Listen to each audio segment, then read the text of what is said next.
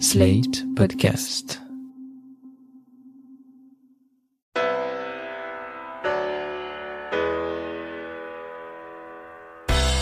Bonjour et bienvenue dans Le Monde Devant Soi, le rendez-vous d'actu international de Slate.fr. Je suis Christophe Caron et je suis en compagnie de Jean-Marie Colombani, directeur de la publication de Slate. Salut Jean-Marie. Bonjour Christophe. Et d'Alain Frachon, éditorialiste au Monde et spécialiste des questions internationales. Salut Alain. Salut Christophe. Avec nous cette semaine, Éric Le Boucher, journaliste éditorialiste à l'opinion et aux échos et cofondateur de Slate. Bonjour Éric. Bonjour à tout le monde. It's big, yes. It's bold, yes. And we can get it done. 2000 milliards, c'est le montant des investissements prévus par Joe Biden dans les infrastructures pour reconstruire les États-Unis. Des investissements prévus sur 8 ans et qui seront financés, on va le voir, avec une hausse d'impôts généralisée. Alors ces 2000 milliards de dollars s'ajoutent aux 1900 déjà débloqués pour le plan de relance post-Covid qui a été d'ailleurs définitivement validé par le Sénat début mars. Ce sont des montants impressionnants au pays de Reagan qui nous avait plutôt habitués à un désengagement de l'État depuis les années 80. Alors ce volontarisme politique de la part de Biden tranche avec l'image de Sleepy que son adversaire euh, Donald Trump avait tenté de lui accoler pendant la campagne. Et avant d'essayer de comprendre ensemble les motivations politiques du président américain, Alain, est-ce que vous pouvez nous expliquer à quoi vont servir ces 2000 milliards? Alors c'est un plan de dépenses publiques euh, massives euh, qui seront exécutées sur 8 ans et financées sur 15 ans. On peut dire que Biden prend prétexte de la vieillesse des infrastructures américaines Hein, les ponts, les autoroutes, etc., pour en fait refaçonner en partie le capitalisme américain avec l'injection de fonds publics massives là où il semble que le marché n'a pas bien fonctionné, a laissé les États-Unis en retard par rapport à d'autres pays. Alors si l'on cherche à décomposer les grandes masses de ces demi-milliards de dollars, eh bien on a d'abord les infrastructures, 621 milliards de dollars consacrés aux autoroutes, aux ports, aux ponts et plus encore aux connexions Internet, puisque les États-Unis, bizarrement, sont un pays mal connecté. Vous avez un tas d'États du Sud ou de Midwest où la connexion Internet est très difficile en milieu rural.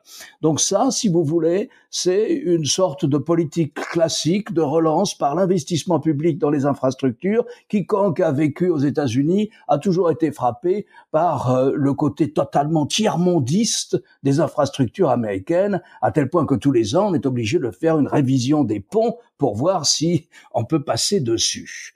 Il en profite également. Chaque grand chapitre d'investissement est aussi destiné à lutter contre les inégalités et à lutter contre la pauvreté. C'est un peu la suite logique du plan d'aide aux États-Unis de près de 2000 milliards de dollars déjà voté et qu'on appelait le plan post-Covid pour soigner le Covid. Alors après les infrastructures vient le réchauffement climatique. 213 milliards de dollars, c'est critiqué par les environnementalistes américains qui pensent que ce n'est pas assez, c'est de l'aide à l'isolation des logements, c'est de l'aide aux sources d'énergie non carbonées, c'est assez classique et c'est assez critiqué pour n'être pas suffisant, en tout cas par les écologistes américains. Ensuite, vous avez quelque chose de très important. C'est la bataille contre la Chine. Dans l'entourage de Joe Biden, on utilise les termes les plus féroces et les plus violents pour dire nous n'allons pas continuer à nous laisser distancer par la Chine en matière de haute technologie. À ce chapitre-là, vous trouvez 300 milliards d'investissements publics dans les domaines qui sont la réplique exacte du plan Chine 2025 de Xi Jinping, c'est-à-dire l'investissement dans les moteurs électriques, dans les véhicules électriques, l'investissement dans l'intelligence artificielle, l'intelligence dans cette nouvelle forme de science des ordinateurs, le quantum computing, enfin l'investissement dans la robotique, 300 milliards de dollars, auquel il ajoute dans un chapitre à part, 50 milliards de dollars d'aide publique à l'industrie des semi-conducteurs, les chips. Voilà grosso modo certaines des grandes masses, celles qui sont le plus frappantes dans ce plan. Ici et là, vous trouvez quelques dizaines de milliards de dollars qui ressemblent à, à de l'investissement, à l'investissement public beaucoup plus classique. Donc voilà, je dirais que c'est à peu près voilà le profil de ces grandes masses il faut ajouter la philosophie économique. C'est non seulement la réhabilitation de l'État dans la conduite de l'économie, dans la vie économique américaine, mais il faut, il faut dire aussi que c'est très protectionniste car ces masses d'argent correspondent, elles vont correspondre à des marchés publics. Souvent, c'est, ce sont des agences fédérales qui vont passer commande au secteur privé. Et là, Biden ne cache pas que lui, il va faire revivre encore plus fort que Donald Trump tout le corps législatif, le corpus législatif américain qui permet de privilégier acheter américain.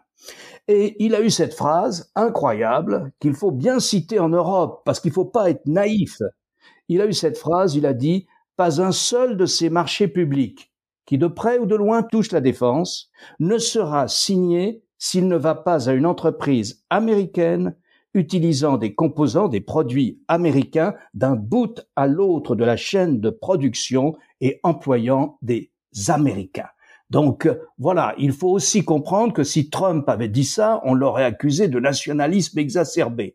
Là, c'est la philosophie de Joe Biden approuvé absolument son discours. Tous les points de son discours ont été massivement appuyés par la grande centrale syndicale AFL-CIO. L'AFL-CIO, c'est la plus grande centrale euh, de syndicats américains organisée par branche et qui pèse encore lourd au sein du Parti démocrate puisque au moment du congrès du Parti démocrate, elle a un quota de vote qui lui est attribué. Alors, pour vous dire du temps où, par exemple, de Lyndon Johnson, dans les années 60, lorsque les syndicats comptaient, 40 à 50% des salariés américains étaient syndiqués. Aujourd'hui, on est à 15 ou 20 et c'est d'ailleurs une des orientations de la politique de Joe Biden, c'est de redonner de la manière la plus large possible un grand pouvoir de négociation aux branches de l'AFL, de l'AFL euh, CIO. Ces 2000 milliards de dollars dont vous venez de nous donner la ventilation, Alain, s'ajoutent aux 1900 qui ont déjà été débloqués pour le plan de relance post-Covid.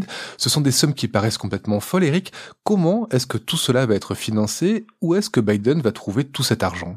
Oui, vous avez raison d'insister sur euh, l'ampleur, le côté big. Et Jeannette Yellen, l'ancienne patronne de la Banque centrale, devenue son, ministre des Finances ou de l'économie et des finances, du Trésor, parle toujours de il faut faire grand. Et là, pour le coup, c'est vrai qu'il fait grand. Un premier plan de relance de 1900 milliards euh, de dollars, c'est-à-dire 1, on parle maintenant en trillions de dollars. C'est un mot qui est américain, qui est anglais, qui est pas français, mais qui va le devenir, à mon avis, très vite, le trillion de dollars, c'est-à-dire 1000 milliards de dollars. Donc un premier plan de sauvetage de 1900 milliards, de 1,9 trillion de dollars, lui est financé, pour vous répondre, par les dettes, et le nouveau plan annoncé qui est de 2 trillions de dollars, peut-être même de 3, parce que on parle d'un autre trillion de milliards qui serait annoncé un peu plus tard, là est financé les trois ne sont pas financés, mais les deux actuels annoncés sont financés par des hausses de taxes et d'impôts dont, Alain Frachon a parlé et qui sont sur 15 ans. C'est ça le décalage, c'est-à-dire qu'on a des dépenses sur 8 ans, des recettes sur 15 ans, et donc évidemment, entre-temps, on va aussi augmenter la dette forcément. Mais c'est très important, c'est cette ampleur, ce nombre de zéros, si vous voulez, et on peut en parler tout à l'heure sur l'Europe, ce nombre de zéros manque à l'Europe, l'Amérique joue big. On va bien sûr parler de l'Europe, mais quels sont les impôts qui vont augmenter, Eric?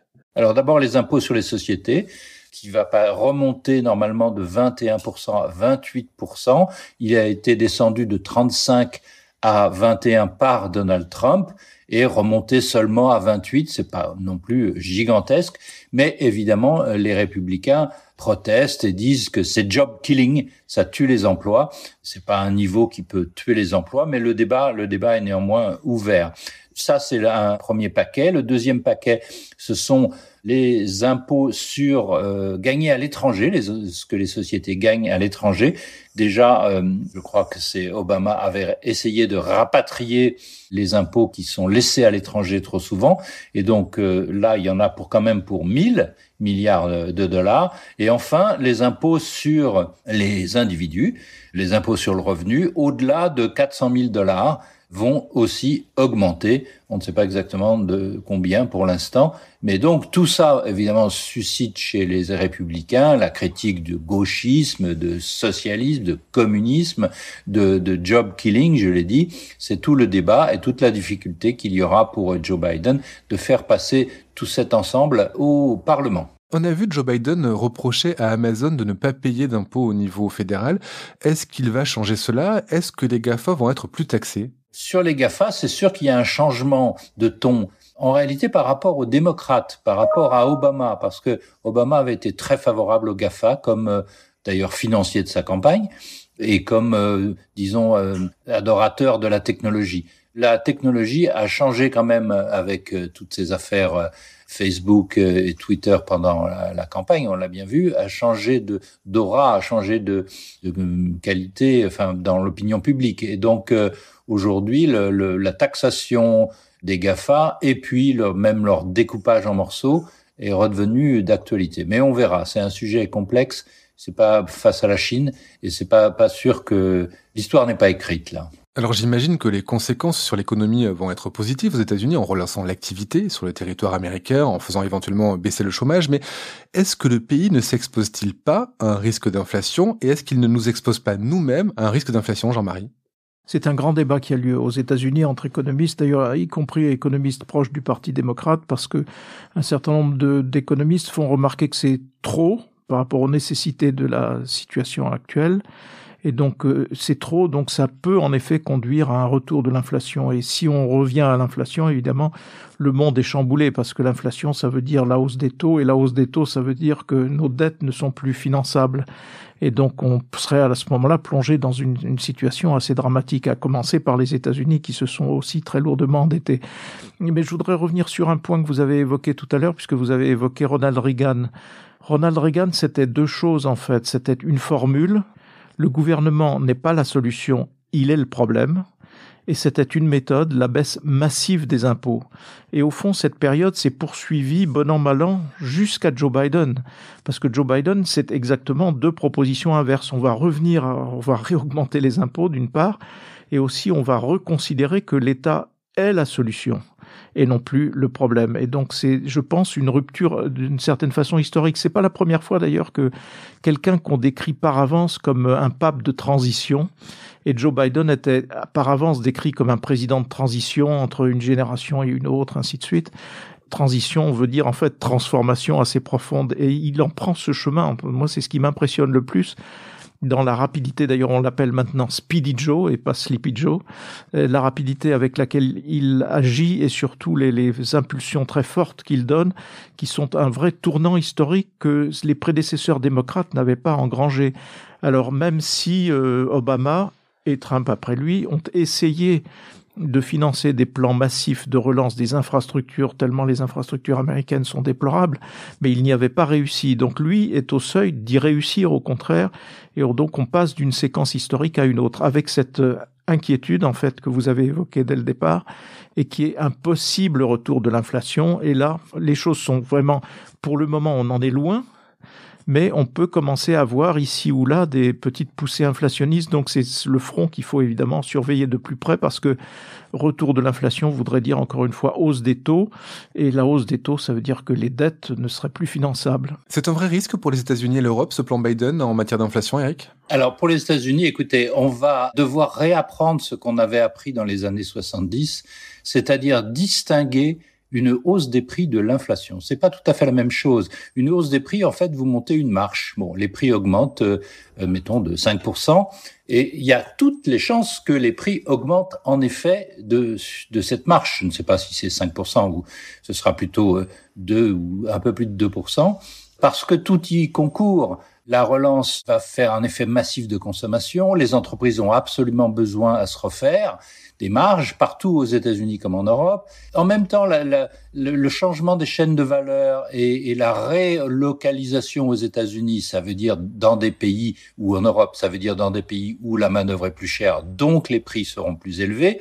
Il y a tout un tas de raisons qui font que on va hausser les prix. On va même peut-être hausser un peu les salaires Alors sur la question du SMIG, je crois que Joe Biden a un peu reculé aux États-Unis, mais euh, néanmoins, euh, il est très favorable à une hausse des salaires. On aura donc une hausse des prix, une hausse des salaires mais ce n'est pas de l'inflation. L'inflation, c'est l'enchaînement des deux. C'est une spirale. C'est les salaires euh, donnent les prix, qui donnent les salaires, qui donnent les prix, etc. Dans, une spirale de hausse. Nous n'y sommes pas du tout. Mais c'est là, moi, ma crainte personnelle, c'est que les marchés étant aujourd'hui extrêmement éruptifs, les marchés ne voient pas la différence que font les économistes entre une hausse des prix et l'inflation, et donc déclenchent une hausse des taux, en somme préventive, voire même alarmée, voire même totalement irrationnel, c'est ce que je crois, et que donc à ce moment-là, on aurait une hausse des taux qui serait effectivement très embêtante pour le financement de, de, de l'ensemble de ce dont nous parlons, c'est-à-dire des plans de relance aussi bien aux États-Unis qu'en Europe.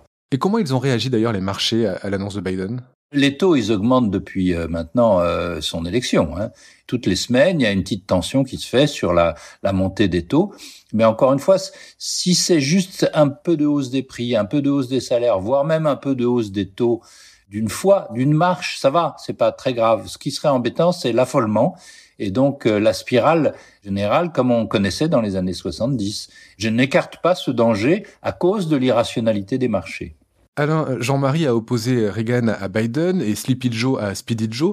Pendant la campagne, Biden était présenté comme un démocrate modéré, et là on le voit particulièrement volontariste sur le plan économique. Est-ce que c'est nous qui avons mal compris qui il était, ou est-ce qu'il a changé? À vrai dire, les portraits de Joe Biden qu'on pouvait lire dans la presse américaine avant son élection, et notamment par un des journalistes qui le connaît le mieux, Peter Osnos, dans le New Yorker, le New Yorker avait eu ce titre allons-nous vers un moment rooseveltien C'est-à-dire qu'il y avait quand même pas mal d'observateurs qui soupçonnaient que Biden, qui est un homme qui n'est pas du tout un idéologue, c'est un homme très pragmatique, il n'a pas de théorie sur le niveau souhaitable d'intervention de l'État dans l'économie américaine. C'est pas comme ça que raisonne cet homme. Mais en revanche, il a, du fait de sa longévité, parce qu'il a été vice-président, parce qu'il a été président de certaines des commissions les plus importantes du Congrès, il a, de part de sa longévité, il a enregistré un certain nombre d'échecs des démocrates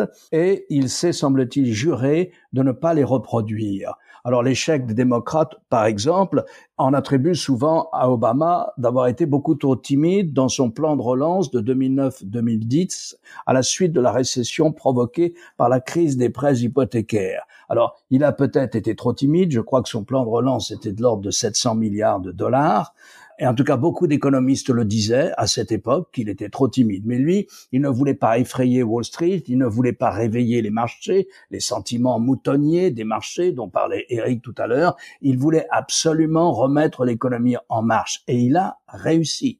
Il n'a pas été beaucoup plus loin pour plusieurs raisons. D'abord parce qu'il avait cette priorité de remettre l'économie en marche et donc de ne pas effrayer Wall Street pour ne pas provoquer une hausse d'intérêt sur les bons du Trésor américain, sur le financement de la dette américaine, par exemple. Mais aussi, il n'avait, au bout de deux ans, il n'avait pas de majorité. Au bout de deux ans, il, perd sa majorité au Congrès.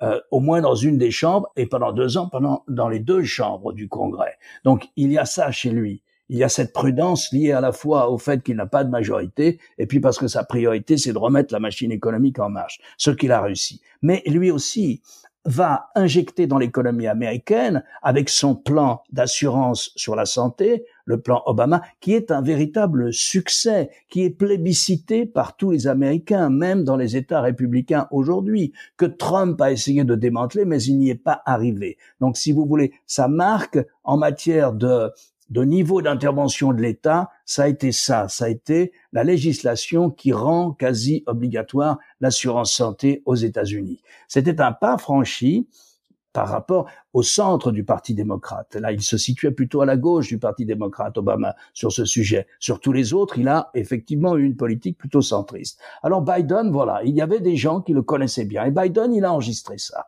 Il a enregistré les faiblesses aussi de la troisième voie du temps de Bill Clinton, du président Bill Clinton, qu'il a massivement soutenu, naturellement, de même qu'il a été un soutien absolument indéfectible de Barack Obama les huit ans durant lesquels il a été son vice-président. Donc, vous voyez, il évolue, il est pragmatique, il a tiré les leçons du passé. Et tout ça, c'est un homme extrêmement sensible, et je crois que ce n'est pas une posture politique, c'est un homme extrêmement sensible à la souffrance des Américains en ce moment. Et donc, euh, il est obnubilé par sortir euh, la, la classe moyenne américaine, c'est-à-dire le noyau dur de la force du travail américain, les sortir d'un cycle de dégradation continue de leur niveau de vie. On peut plus payer l'université aux enfants. Le marché du travail est très difficile. Et voilà. Il y a ça aussi. Alors, il est, c'est pas un idéologue, mais c'est quelqu'un qui a toujours été très sensible à ce que vivait, je veux dire, à la dégradation de la situation de la classe moyenne américaine depuis 40 ans. C'est pas un idéologue, mais euh, il y a qu'en France qu'on refuse de le classer à gauche. Vous savez que l'injure maximum euh, dans les partis de gauche en France, c'est de dire la gauche américaine. Quand on veut décrédibiliser quelqu'un dans l'univers politique de la gauche française, on dit c'est la gauche américaine. Or là, on voit bien que le Parti démocrate et Joe Biden, c'est la gauche qui gouverne. Parce que l'effet principal de son plan, le deuxième, selon dont on a parlé tout à l'heure, c'est de créer de l'emploi et de l'emploi massivement pendant huit ans. Et l'effet principal de son premier plan, celui de soutien à l'économie post-Covid, c'est de lutter contre la pauvreté. Il retrouve de ce point de vue-là l'inspiration qui était celle de Johnson, du président Lyndon Johnson, qui, était, dont le mot d'ordre était guerre à la pauvreté. Et il y a tout un dispositif et tout un volant dans ce plan qui est de guerre à la pauvreté précisément. Donc euh, c'est vraiment, et plus vous l'avez rappelé, le soutien au, à l'Obamacare, Obamacare que Donald Trump a mis quatre ans à essayer de démanteler sans, sans y parvenir. Donc c'est vraiment une gauche au pouvoir, une gauche rooseveltienne, en effet, très inspirée par le, par le New Deal, mais qui ne néglige pas les objectifs historiques de la gauche. C'est ça aussi, je pense que en France, on n'avait pas vraiment bien compris. D'ailleurs, il suffisait de regarder la campagne. Pendant la campagne, l'aile très à gauche du Parti démocrate, c'est-à-dire celle que l'on appelle socialiste, l'aile incarnée par Bernie Sanders, n'a pas été un adversaire virulent dans la campagne présidentielle pour les primaires contre Joe Biden. La plus virulente, c'était Kamala Harris sur les questions euh, euh, raciales d'ailleurs, euh, et puis elle se retrouve aujourd'hui vice-présidente. Et donc le centre de gravité de Biden dès sa campagne électorale il était centriste parce qu'il est centriste évidemment et pragmatique, mais il n'était pas en conflit avec la l'aile gauche comme d'autres leaders démocrates ont pu l'être. Mais cette gauche américaine, est-ce qu'elle va avoir la majorité pour faire passer ce plan? On sait que Biden dispose d'une majorité dans les deux chambres, mais c'est une majorité qui est assez courte. Oui, elle est très courte. Ça, je ne sais pas ce qu'en pense Alain, mais il y a objectivement une course de vitesse parce qu'il est important pour Joe Biden de faire valider ce plan avant les midterms parce que les prochaines midterms, il y aura évidemment le danger de perdre la majorité courte qu'il a à la Chambre des représentants et l'égalité qui existe au, Sénat et qui est favorable du fait du rôle de la vice-présidence. Donc euh, aujourd'hui, il a fait valider le premier plan par les représentants et par le Sénat, mais il y a quand même au sein des démocrates j'allais dire des démocrates qui, eux, alors, sont plutôt des démocrates de droite et qui pourraient tout à fait s'opposer à, par exemple, l'augmentation de l'impôt sur les sociétés, puisqu'il veut revenir à un taux d'impôt sur les sociétés plus raisonnable que celui qui est euh, en vigueur aujourd'hui. Donc je ne sais pas ce que pense Alain sur le rapport des forces aujourd'hui, mais ça sera assez difficile de faire passer la deuxième partie, le deuxième plan, je pense. Alain, est-ce que tous les élus démocrates vont suivre Biden? Alors la procédure budgétaire est très euh, compliquée, il a plusieurs possibilités, l'exécutif a plusieurs possibilités, il a la possibilité, euh, là je ne crois pas qu'il pourra s'en servir, mais d'un vote bloqué.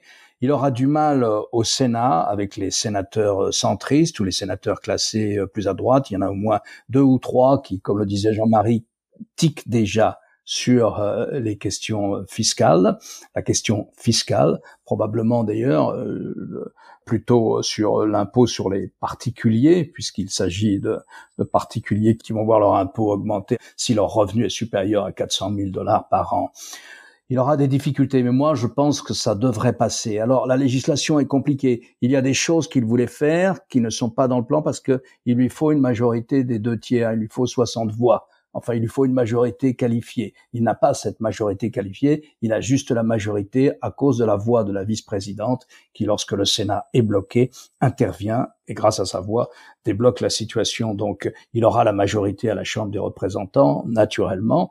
Au Sénat, ça sera probablement plus difficile. Ce qu'il n'a pas pu faire, c'est qu'on a évoqué tout à l'heure, c'est le SMIC, l'augmentation du SMIC. Il y a un SMIC fédéral qui n'a pas bougé depuis 20 euh, ans, je crois, qui est à 7 dollars et demi à peu près. Mais ça ne veut pas dire que le SMIC aux États-Unis est à 7 dollars et demi de l'heure, puisque dans nombre d'États, il est euh, de 12 dollars ou de 10 dollars. Donc il y a deux SMIC, il y a le SMIC fédéral et puis le SMIC État par État. Ça, il n'a pas pu le faire parce qu'il lui faut une majorité qualifiée pour changer le SMIC fédéral et il ne l'aura pas. Il va vite parce que, comme on le rappelait euh, tout à l'heure, ça fait partie de son expérience d'ailleurs, il va vite parce que le parti qui a la Maison Blanche perd en général sa majorité à la Chambre des représentants dans au moins une des deux chambres du Congrès lors des élections de mi-mandat, puisque bah, il en va il en va ainsi dans toutes les démocraties. Au bout d'un an, euh, on est déçu, on râle, il y a d'autres revendications, il y a des politiques qui ne réussissent pas, et on passe et on vote pour l'opposition. Il a raison d'agir très vite. Et surtout, les démocrates ont, toujours été frappés par le, le sort malheureux qui était le leur avec ces élections de mi-mandat parce que lorsqu'un démocrate gagne la Maison Blanche, il se trouve face régulièrement face à une situation totalement dégradée, puisque un des éléments clés du réganisme, un, des piliers de l'idéologie réganiste, c'était de dire diminuons, baisse des impôts, baisse des impôts, baisse des impôts. Et comme dans le même temps, il faisait exploser le budget militaire, à chaque fois qu'un président euh, démocrate s'installait après un républicain, il avait une situation des finances publiques totalement dégradée et il était obligé de mener une politique d'austérité pour revenir, pour faire rebaisser les taux d'intérêt sur la dette américaine afin qu'elle ne pèse pas trop sur le budget de l'État. C'est ce qui est arrivé à Bill Clinton et c'est ce qui est arrivé aussi à Obama. Là, cette fois-ci, Biden a dit qu'il ne se laisserait pas faire et euh, il ne veut surtout pas se sentir obligé compte tenu de, de, la conjoncture économique qu'a décrit Eric, il ne veut surtout pas se sentir obligé, au moins dans ces deux premières années, de mener une politique, non pas d'austérité budgétaire, mais en tout cas de redressement de la spirale de la dette américaine. C'est pas son problème pour le moment. Ça le sera peut-être après les élections de mi-mandat. Je crois qu'il faut souligner qu'avec Joe Biden, on vit vraiment un moment historique aux États-Unis et à mon avis dans, dans le reste euh, du monde. Il se trouve que Joe Biden n'est pas ce, ce Sleepy Joe, en effet, comme on l'a dit, mais c'est quelqu'un qui reste modéré dans sa politique, mais qui est extrêmement rapide dans sa mise en exécution et qui est radical dans ses moyens. Et ça, ça donne quelque chose qui peut être transformateur, non seulement de l'Amérique pour la réparer, c'est-à-dire euh, refaire euh, marcher les routes et les ponts et, les chemins de fer, mais plus loin pour essayer de résoudre le problème que l'on a depuis maintenant 20 ans euh, partout dans les pays développés, c'est-à-dire le problème de la classe moyenne. Donald Trump avait essayé par le protectionnisme, seulement le protectionnisme, ça n'a pas marché. Joe Biden essaie par un retour de l'État, donc une rupture avec le réganisme, Jean-Marie l'a expliqué tout à l'heure, et vous aussi Christophe, et par un changement réel du rapport entre, qu'on va essayer de voir, du rapport entre les profits et les salaires, et donc du changement du, du, capitalisme pour que tout le monde en profite et pas simplement une petite minorité comme c'était. Voilà l'enjeu. Il est absolument considérable. Le pari est loin d'être gagné, de même que le pari de l'autre pari, parce qu'il y en a d'autres aux États-Unis, le pari sur euh, les Noirs, le pari sur le racisme, et d'autre part le pari sur la migration, qui est un problème que nous connaissons aussi en Europe. Est-ce que Biden va pouvoir résoudre le problème autrement que par un mur de l'équilibre de l'entrée des, disons, des Mexicains euh, aux États-Unis? Ce sont des problèmes absolument gigantesques qu'il euh, aborde de front et, moi, je trouve qu'on a de la chance d'avoir cet homme qui, à mon avis, euh, a choisi la bonne politique et avec les bons moyens. Donc voilà, c'est pas gagné du tout. Eric, on avait été impressionné ici hein, par les 750 milliards d'euros débloqués par l'Europe pour le plan de relance post-Covid. Est-ce que ces 750 milliards d'euros ne font-ils pas pâle figure finalement à côté de ces deux plans Biden? Et est-ce qu'un jour on pourrait imaginer faire la même chose en Union européenne? D'un côté, on peut en, rêver, d'autant que les 750 euh, milliards d'euros sont pas du tout acquis encore. Là, il y a une remise en cause permanente de différents pays, notamment en Allemagne. Donc, euh, donc ça, ça n'est pas acquis cette histoire. Il faudrait qu'il y ait beaucoup plus de fédéralisme en Europe pour le faire, et c'est précisément tout le problème, c'est précisément ce qui nous manque. 750 milliards, c'est beaucoup, mais c'est assez peu en matière de, technologie, c'est assez peu en matière de transition énergétique, etc. Il en faudrait beaucoup plus. Mais en même temps, quand on regarde les choses de plus haut, l'arrangement des États-Unis, enfin la réparation des États-Unis et le changement du capitalisme américain, tout ça pourquoi? Bah pour ressembler à l'Europe quand même, parce que nous, on le voit bien sur le Covid, on, a, on est en retard sur beaucoup de choses, mais enfin, grosso modo, on a eu assez peu de morts comparé aux États-Unis. D'autre part, le capitalisme européen, il est beaucoup moins inégalitaire que le capitalisme américain. Les Américains doivent au fond s'européaniser. C'est tout l'objectif de, de c'est tout le toute la politique de Joe Biden. Donc on peut on peut vraiment s'en féliciter. Nous, on n'est pas tout à fait à la même position. On est donc un, un capitalisme plus équilibré, mais qui ne l'est pas tout à fait. Hein. Il faudrait prolonger beaucoup, mais mais euh, on n'est pas au moins au même point de départ. Mais j'insiste sur le côté historique. Il faut absolument que Joe Biden réussisse. Merci Eric, je rappelle qu'on peut vous lire dans l'opinion et dans les échos. Alain, vous, on vous retrouve dans le monde chaque jeudi avec votre chronique qui porte cette semaine sur le difficile, voire l'impossible retrait des Américains d'Afghanistan. Jean-Marie, quant à vous, euh, on vous retrouve chaque jeudi dans l'émission politique de France 24 et cette semaine, vous revenez sur les protestations de l'opposition face à un président Macron qui choisit de décider tout seul en matière de lutte contre le Covid. Merci messieurs et on se retrouve la semaine prochaine pour un nouvel épisode du Monde devant soi. Merci Christophe. Merci Christophe. Retrouvez le monde devant soi chaque vendredi sur slate.fr, votre plateforme de podcast préférée.